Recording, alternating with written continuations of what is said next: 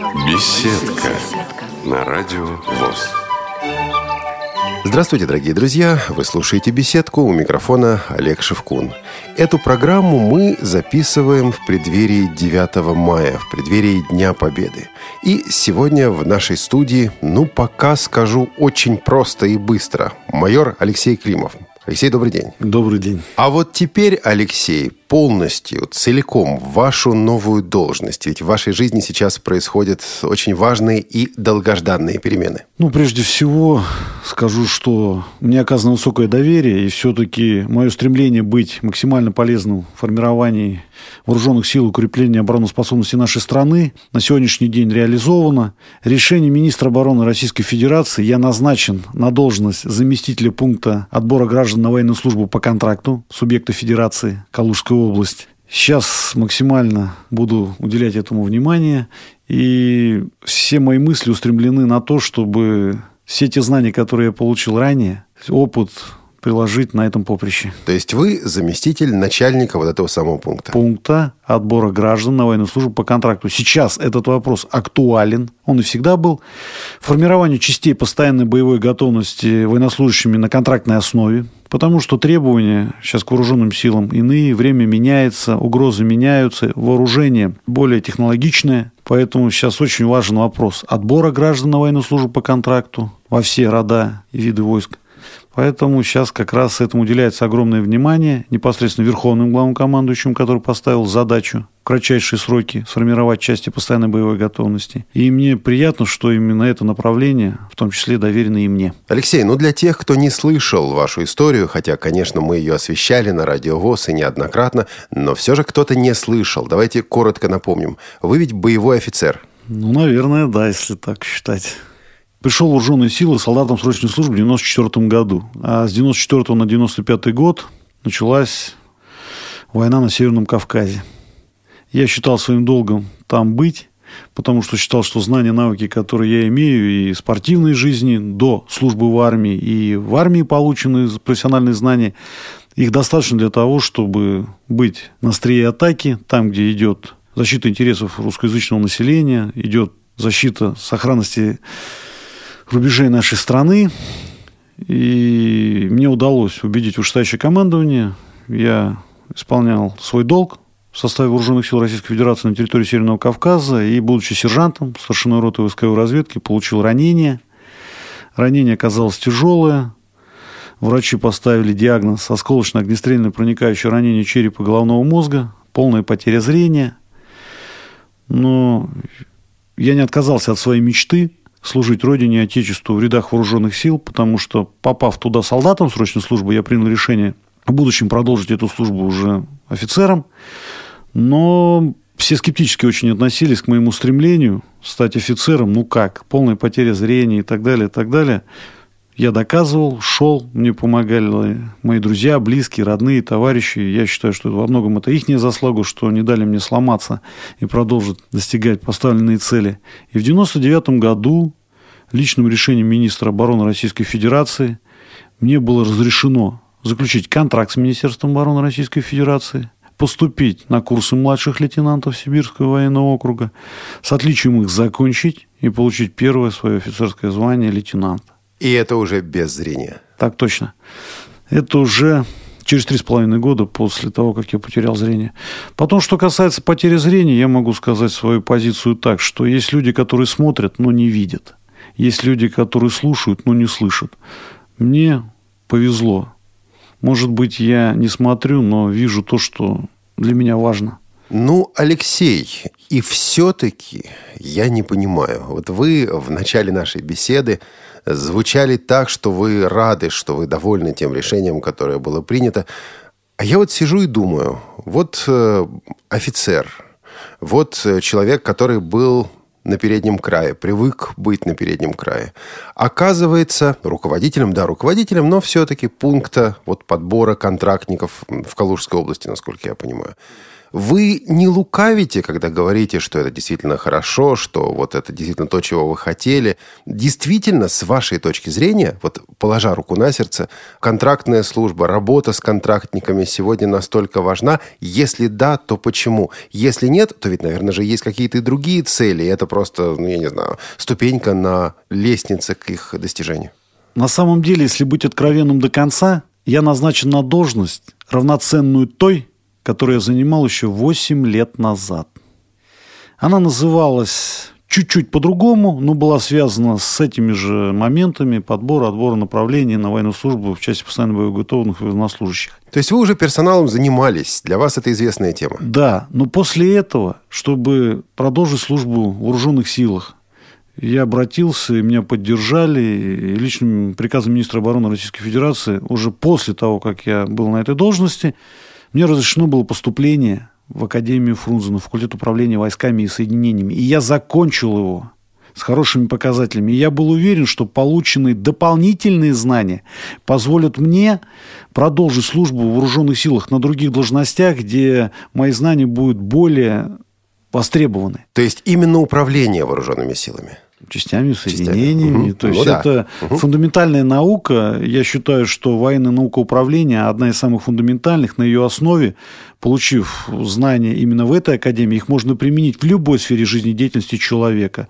В сельском хозяйстве, в развитии культурных там, предприятий, где угодно. Это фундаментальная наука.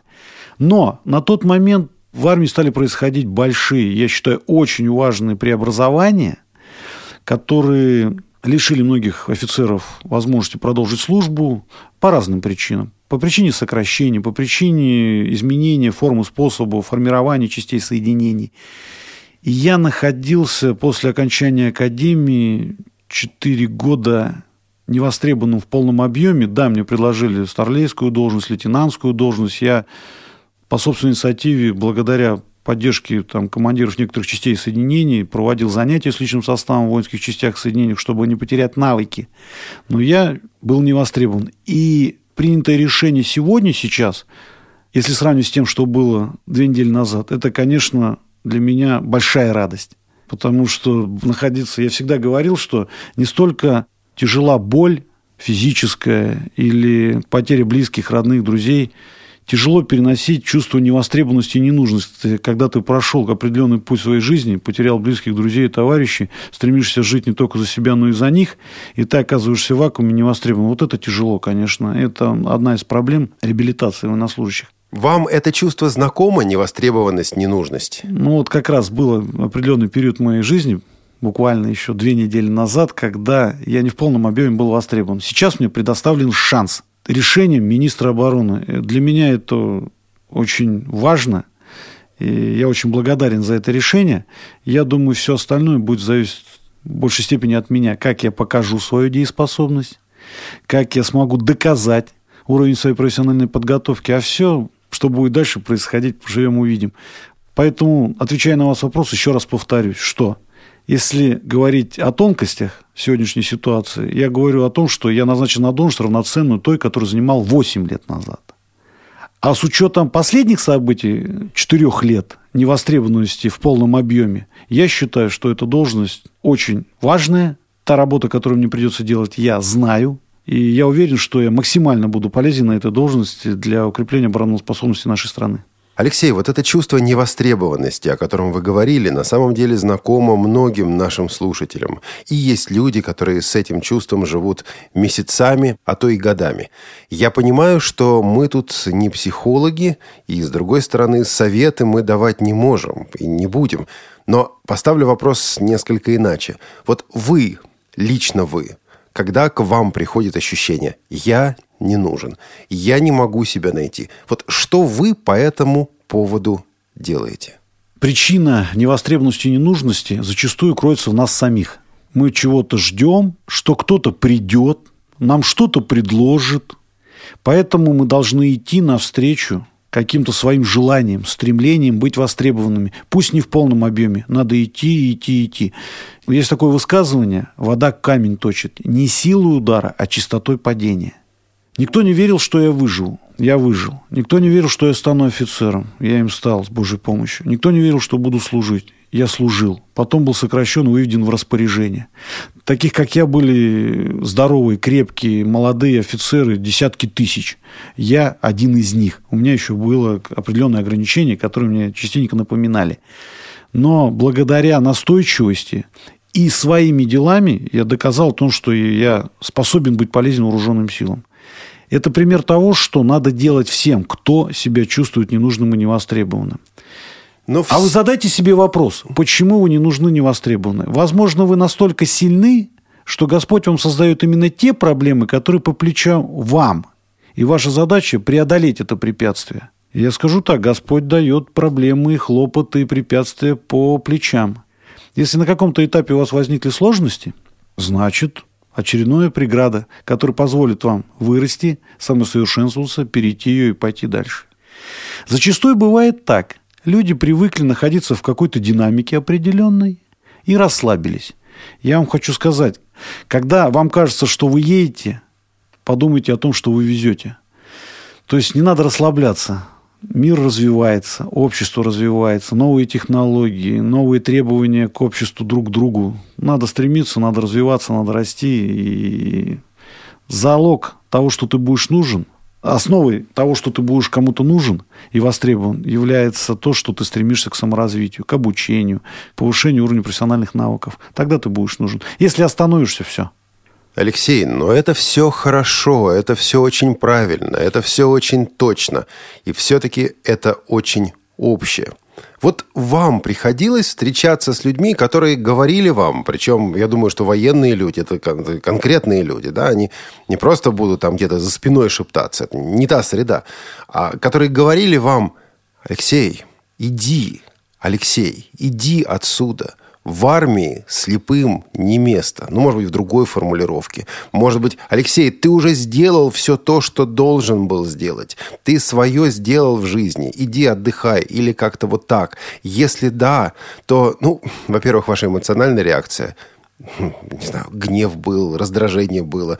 Вы это как-то подавляли, вы это как-то Богу приносили, чтобы он сам с этим разбирался. И что вы дальше делали, когда вам говорили, что Алексей, ты здесь не нужен? Скажу честно и откровенно, в достаточно корректной форме, ну и достаточно прямо говорили и не раз. Говорили, и тут надо было научиться понять, что является причиной следствия их высказываний. То есть почему они так говорят? Не просто вот на фразу реагировать, а глубже. Конечно. Угу. Я скажу, счастлив тот, одна из основ счастья, в том числе, я говорю, это одно из составляющих, это то, когда ты научился понимать я не говорю о всепрощении, я не говорю о, там, о унижении каких-то. Я говорю, научитесь понимать, что является причиной следствия поведения окружающего вас мира. Люди, которые вам корректно или некорректно, прямо или э, округлостями говорят какие-то вещи. Или совершают в отношении вас какие-то действия. Надо было понять. Я попытался это сделать. У меня, я думаю, получилось.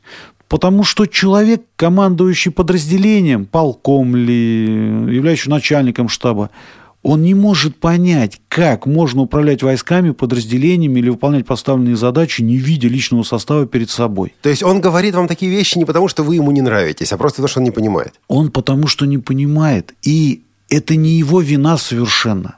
Возможно, он понимает заботы и хлопоты, которые надо преодолевать в вооруженных силах. Возможно, он знает хорошо тактику, ведение боевых действий. Он знает, как организовать подразделение для выполнения боевой задачи. Но у него нет времени, возможности и сил на то, чтобы понять, как человек, который не видит, может выполнять боевые задачи четко, качественно и своевременно.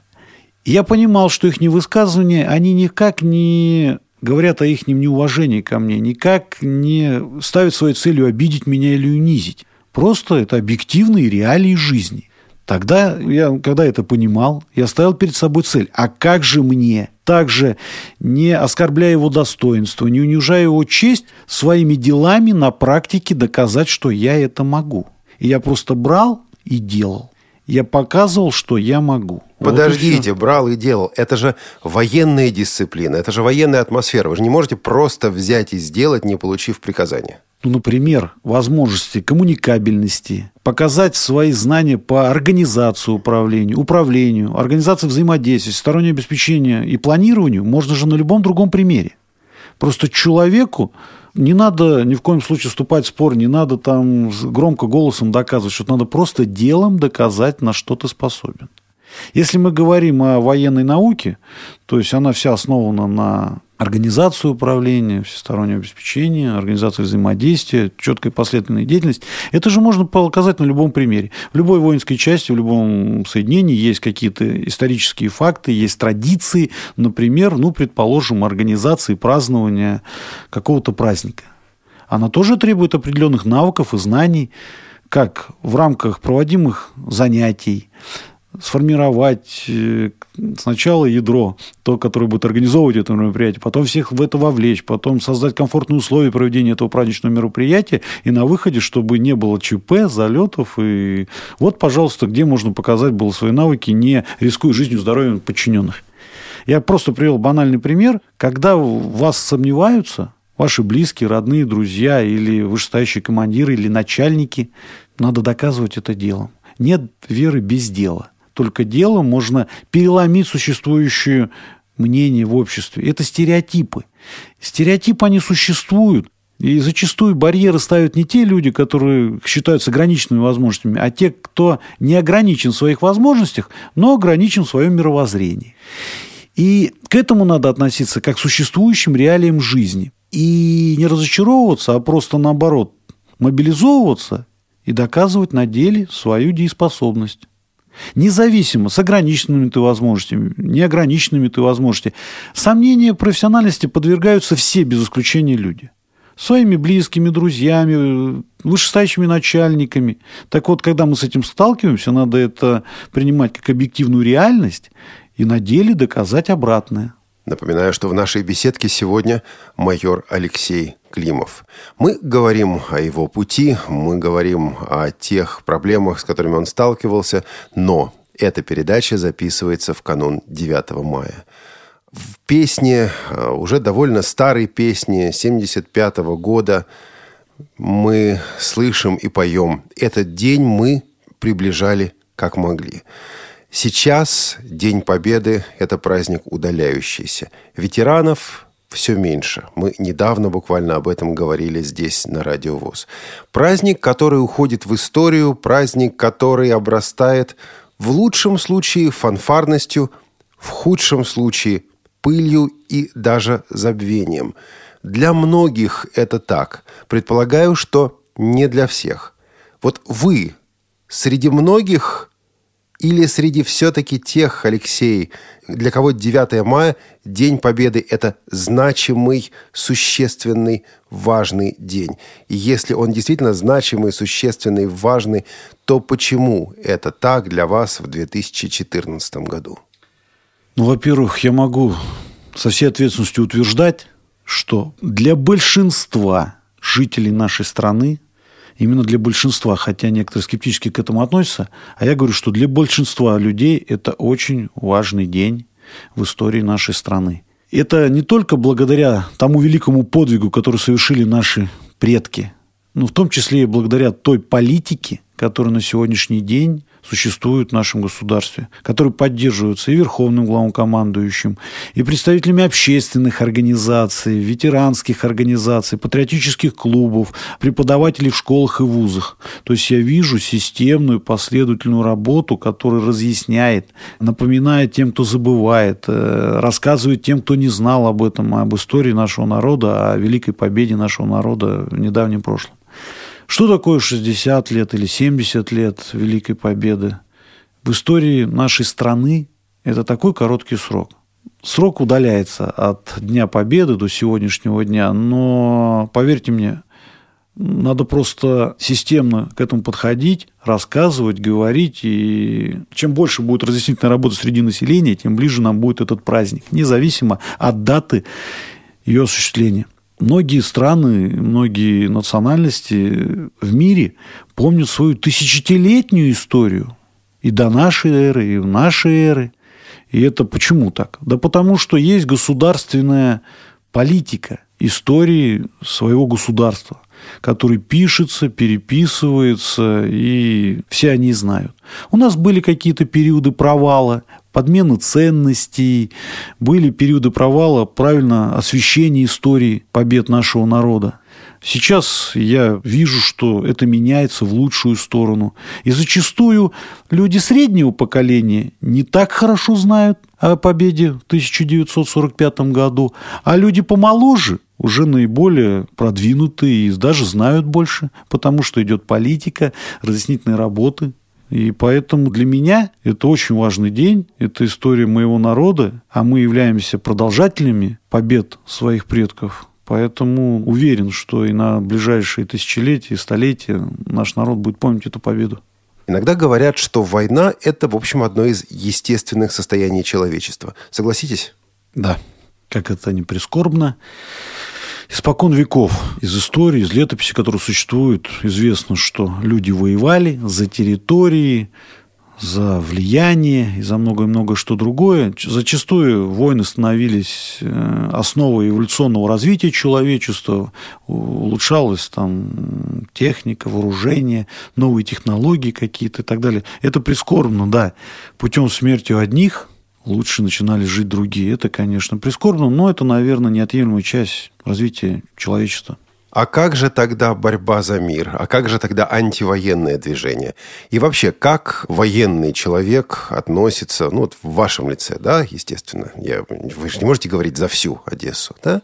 Как военный человек относится к движению миротворческому, к движению борьбы за мир? С одной стороны, мы должны быть миротворцами, а с другой, это вот состояние человечества. Моя позиция такая.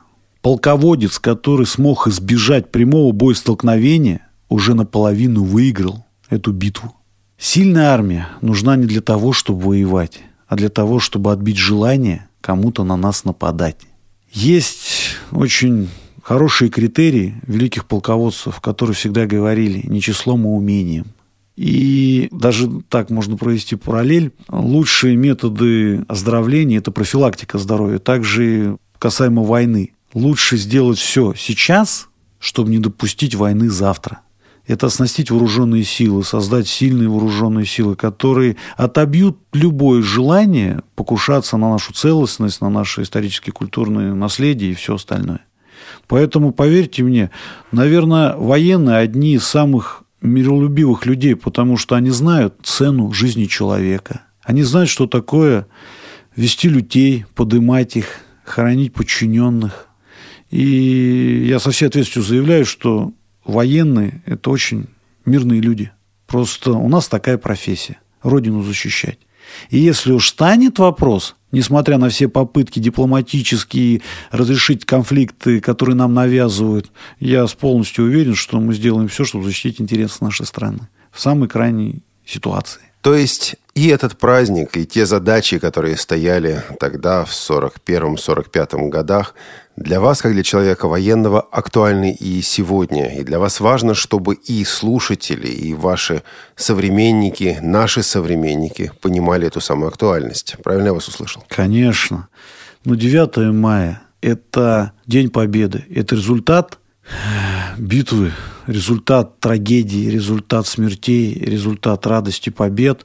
Это весь народ собрался, чтобы победить. И заметьте, если внимательно изучать историю России, никогда Россия не вела захватнических войн. Это, наверное, единственная страна с амбицией великой державы, таких сейчас держав очень много, которые большие амбиции проявляют. Так вот, мы единственная страна мира с амбициями великой державы, которая никогда не вела захватнических войн, только освободительные войны. Ну как же, Алексей, а 39-й, 40-й год, Финляндия, Прибалтика?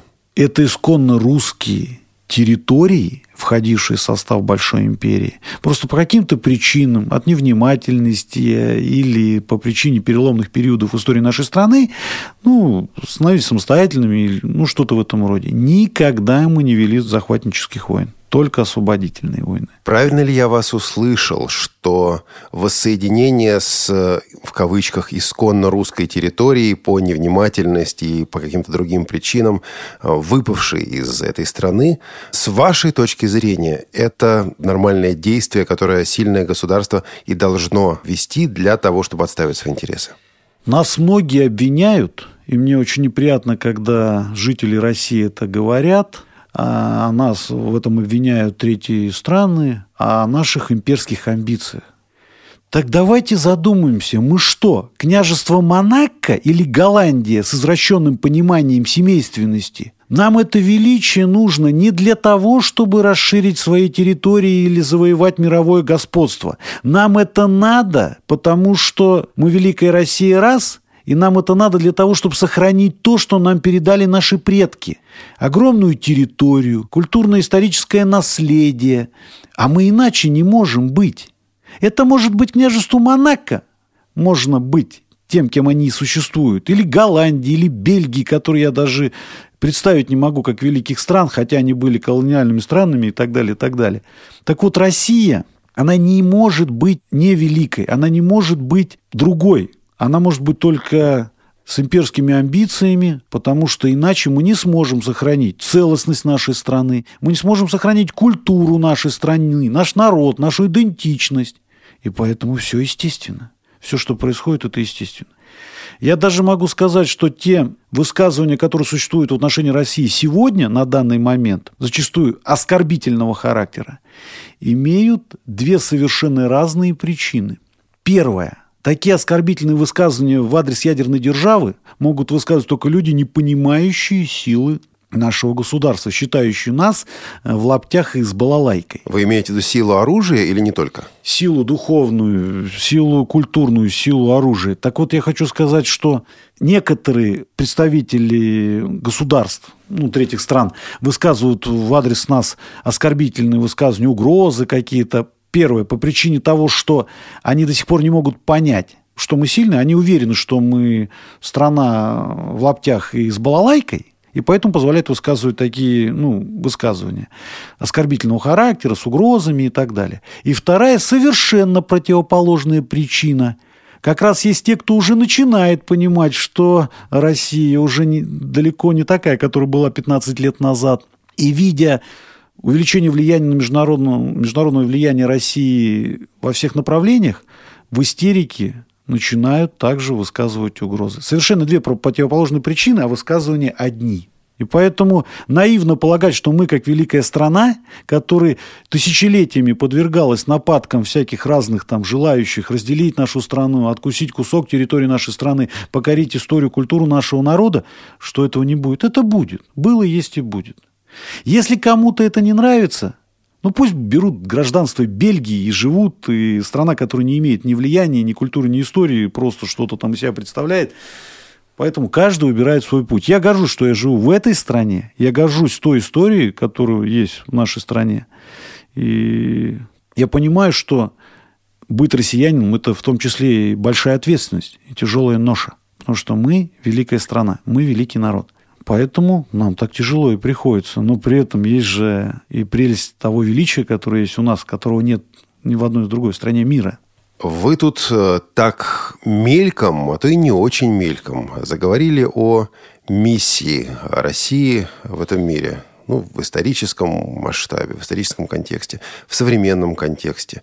Так вот, действительно ли вы считаете, что у России, как у государства, что у русского народа как нации, как народа, есть своя особая историческая миссия. Я понимаю, что задаю вопросы, которые, может быть, ну, шире даже заявленной изначально темы. Но все же вы напоролись на это сами, Алексей. Ну... Если есть такая миссия, то на сегодня, я понимаю, что мы не можем говорить опять-таки за всех, но как вы лично себе ее представляете? Ну, во-первых, я отвечаю на ваш вопрос, скажу, я не напоролся на то, что вы мне сказали, вы сами напоролись.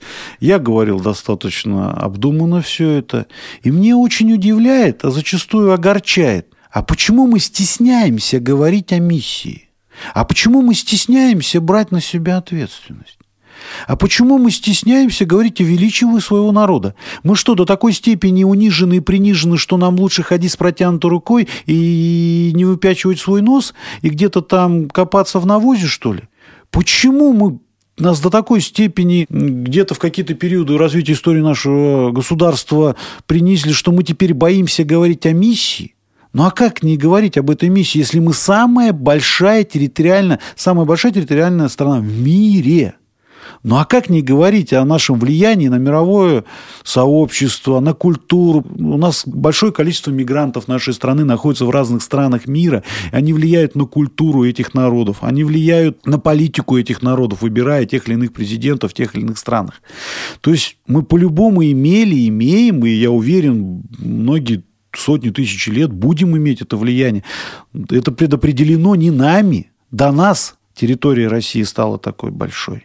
До нас писали историю этой великой страны, где мы всего лишь продолжатели традиции и не более того. На наша задача укрепить, развить и продолжать развивать нашу страну во всех направлениях. Это первая часть моего ответа на ваш вопрос, что не надо стесняться этого. Второе, какая миссия? Какая может быть миссия? Первое, что не построив капитализма, мы стали строить коммунизм и социализм, преподав огромнейший исторический урок всему миру. Победив фашизм, мы также преподали большой исторический урок всему миру.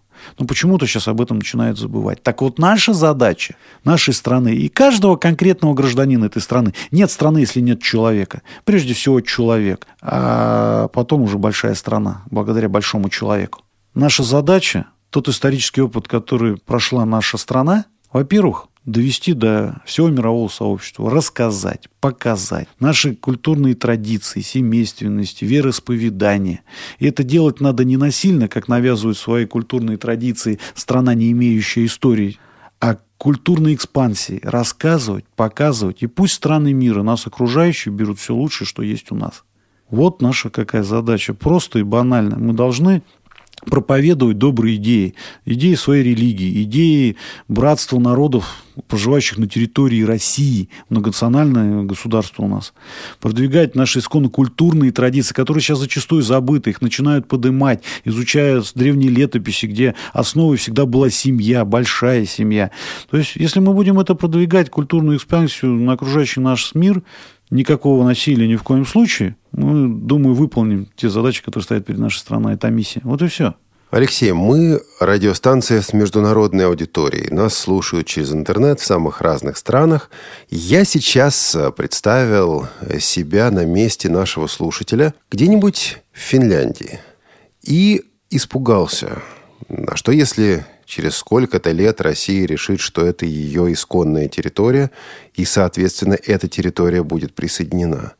Я представил себя на месте нашего слушателя где-нибудь э, на Аляске и испугался примерно того же, хотя вероятность там, естественно, естественно, гораздо меньше. Я представил себя слушателем нашим где-нибудь в Голландии или Бельгии, про которые вы говорили.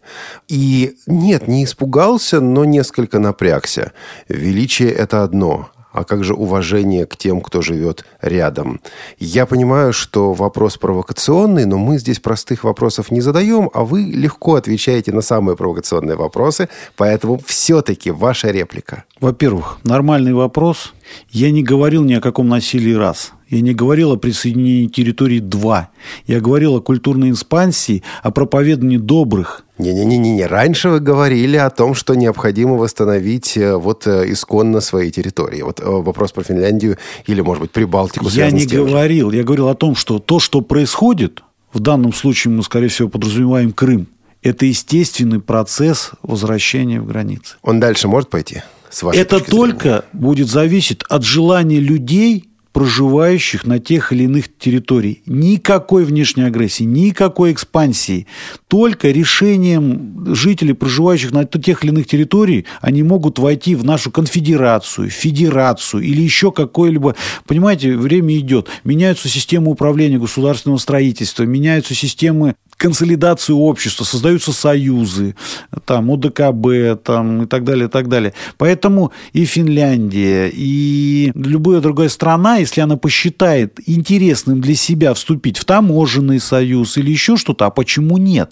Но для этого надо доказать преимущество этого таможенного союза, Евразиатского союза или еще какого-то, где система совместных управленческих решений существует, понимаете? То есть я не говорю о подавлении культурных, исторических народностей. Зачем? То есть все должно идти естественным путем. Если Финляндия посчитает нужным выйти из НАТО, как это уже умирающая организация, и вступить в военный союз с Россией для защиты своих интересов от, например, псевдокультурных экспансий там, Европы, это все должно рассматриваться народом, обществом. Финляндия проводит референдум, оно делает предложение России о вступлении. Там, пожалуйста. Никто же не говорит о покорении территории. Это все неправильно. Никакого насилия. То есть мы должны уважать мнение любой народности, любого народа, любой страны. Если кто-то нам что-то может предложить, а почему нет? Мы говорим о Голландии и Бельгии. Например, если у них есть что-то то, что было бы соизмеримо с нашими культурными ценностями, почему бы не взять от них что-то доброе и хорошее? Просто, когда говорят истинно европейские ценности, я не вижу там ценностей, которые приемлемы на сегодняшний день для нашей страны. То есть нам пытаются навязать не те ценности. И потом, кто сказал, что европейские – это истинные ценности? Тут вопрос очень философский, можно размышлять по-разному. Кто возвел в культ ценности, те ценности, которые сейчас пропагандируются в Европе? Так называемой Европе, потому что территориальная Европа-то это Россия, а там часть Европы. Поэтому никакой агрессии, никакого насилия, только культурный обмен, только культурная интеграция со всеми существующими в мире нациями. Только так можно добиться мира, о чем мы с вами говорили. И что лучше, народ будет выбирать сам. Если Россия предлагает международному сообществу те ценности, которые народ, общество, мир примет, Давайте этими ценностями делиться. Я не говорю о материальных, я говорю о духовных ценностях, культурных ценностях. Если что-то, пришедшее с Австралии, приживается на территории нашей страны, и это в границах нашего вероисповедания, нашего культурного наследия, нашего миропонимания о ценностях, почему бы и нет? Я считаю, это называется культурная интеграция, которая должна существовать. И когда нас пытаются оградить э, какими-то санкциями, еще что-то, я думаю, этим только вредят себе те страны, которые принимают эти решения. Заметьте, мы никаких решений в отношении ни бизнеса, ни культурной миграции, интеграции в нашу страну никому не запрещаем. Но если что-то идет разрез с нашими культурными ценностями, мы, конечно, ставим какие-то барьеры. Это вполне нормально. Но когда от нас пытаются оградиться, ну, это глупость несусветная. Алексей Климов, майор российской армии майор-то майором, но ведь еще и человек. И в заключении нашей беседы, если позволите, несколько ну, более личных вопросов. Совсем на личности, конечно, не перейдем, но все же. Что делаете в свободное время? И бывает ли свободное время? Свободного времени мало, но я, когда оно появляется, я занимаюсь спортом. Конкретнее? Каким? Ну как? Ну как? Ну, ну так. используя все те навыки, знания, которые получил ранее, то есть у меня есть груша, у меня есть беговая дорожка, у меня есть велосипед, скакалка, есть две гири, то есть и по мере необходимости, то есть у меня есть план занятий, тренировок, я тренируюсь физически, потом я люблю повышать уровень своих профессиональных знаний, то есть в сфере культуры, искусства, политики, ну, стараюсь быть разносторонним, потому что в моем понимании военный – это тот человек, который должен максимально разбираться во всех составляющих, чтобы, когда наступит мирное время, применить свои знания в системе государственного строительства. Когда Такого... наступит мирное время, вы, как военные, в это верите, что наступит? Ну, мир бывает относительно чего-то. А, Поэтому я занимаюсь повышением уровня своих профессиональных знаний, расширением кругозора.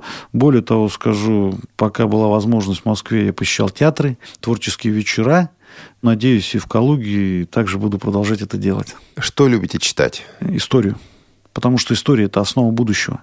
Поверьте мне, мне даже удалось найти такой тонкий момент, что на любой вопрос в сегодняшнее время, который возникает, можно найти ответ в истории. Ну да, ну, только сейчас он в прогрессии, но в принципе все идентично. То есть, читая историю, зная то, как поступил тот или иной человек, столкнувшись с той или иной проблемой того периода истории, можно найти ответ на вопрос сегодняшнего дня. Вот вы строите отношения с людьми, вы встретились с человеком, которого никогда раньше не встречали, вы познакомились с ним. Есть ли какое-то одно, ну, максимум два качества, которые вот вы увидели в человеке и скажете, во, это наш человек, я могу с ним иметь отношения, иметь дело. И с другой стороны, вторая часть этого вопроса, есть ли одно или два качества, которые вот вы в человеке увидели и говорите, все, вот от этого товарища я буду держаться подальше? Ну, во-первых, я стараюсь не делать э, преждевременных выводов о человеке, потому что я не истина последней инстанции, и зачастую мое мнение может быть неправильным. Очень внимательно надо относиться к тому, когда ты оцениваешь человека – Потому что человек в данный момент, когда ты решил его ценить, может быть, болит зуб, а может быть, он только что поругался с близкими, а может быть, у него на сердце боль. Поэтому к этому надо относиться внимательно. Это первое. Второе. Раньше я делил людей на плохих и хороших, ну, следуя каким-то своим личностным там убеждениям. Сейчас я этого не делаю. Я разделяю людей на пустых и полных. Если сравнить каждого человека с кувшином, мне нравятся полные кувшины. Почему? Потому что пусть даже в этом кувшине вино, который я не люблю, но он наполнен этим вином.